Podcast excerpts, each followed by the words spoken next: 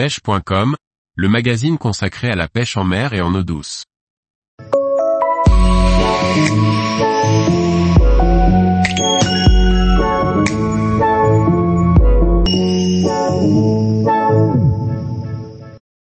Zander Pro 3, épisode 5, on est dans le game comme on dit.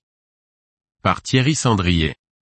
Le dernier jour de la compétition va être décisif pour déterminer le vainqueur de la saison 3 du Zander Pro. Trois équipes sont en course pour le titre, à savoir Abu Garcia, Shimano et Rodaus, Fish. La lutte va être acharnée et indécise jusqu'aux dernières minutes de la nuit. On voit qu'en début de journée que la luminosité est faible en raison du brouillard, est-ce que cela a influencé votre stratégie, notamment en termes de profondeur de pêche?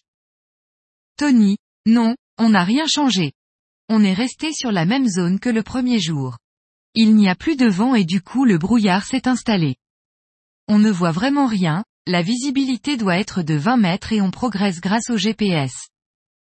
On ne le voit pas à l'image, mais on met du temps à démarrer, on a eu un problème avec le 4X4 et lorsque l'on commence la pêche on a déjà perdu une bonne 1h30, puis on a du mal à se lancer dans la pêche.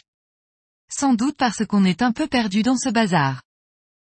Du coup relax vous vole la vedette avec un poisson au premier lancer.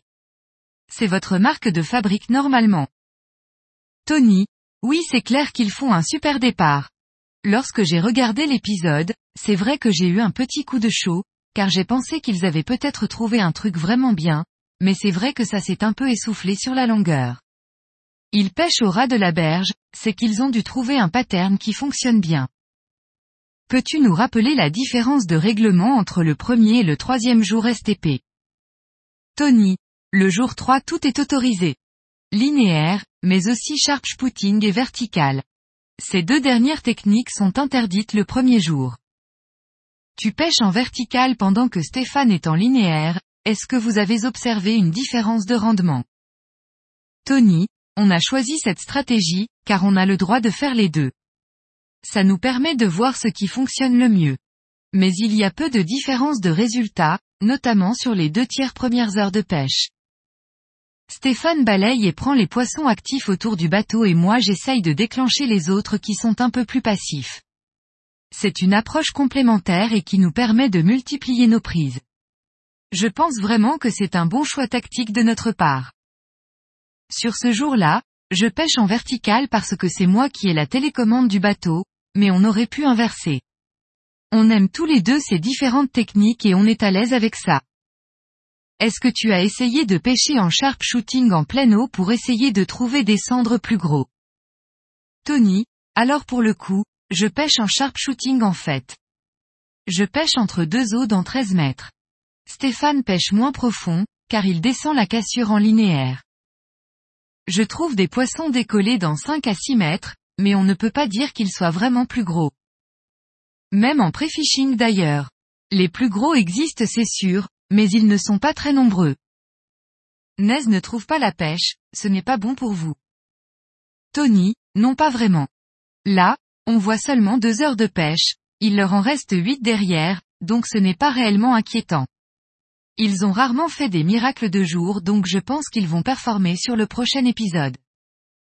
Et il faut se rappeler que le point supplémentaire sera attribué au cumul des top 5 sur trois jours et non aux plus gros poissons. D'ailleurs Shimano n'a même pas commencé à pêcher.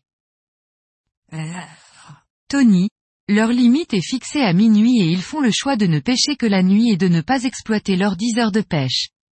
C'est pour ça que je ne suis pas inquiet quand je vois Nez en difficulté sur la période de jour. Tout ça va se décanter ensuite. Vous finissez donc à 24 poissons sur cette demi-journée et relax est à 13, normalement vous êtes à l'abri. Tony, on s'est fixé un objectif de 30 poissons sur la journée, il nous en reste 6 à faire et on a 3 heures de pêche devant nous. On était vraiment inquiet au début, car on a eu vraiment du mal à démarrer, puis on a trouvé un rythme de croisière finalement assez confortable. On se retrouve la semaine prochaine pour le dénouement. Tony, oui dernier épisode et on saura qui remporte ce troisième opus. On est dans le game comme on dit.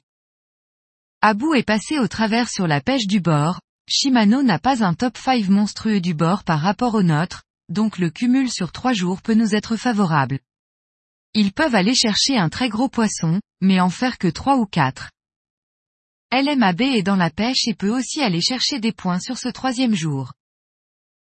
Tous les jours, retrouvez l'actualité sur le site pêche.com. Et n'oubliez pas de laisser 5 étoiles sur votre plateforme de podcast.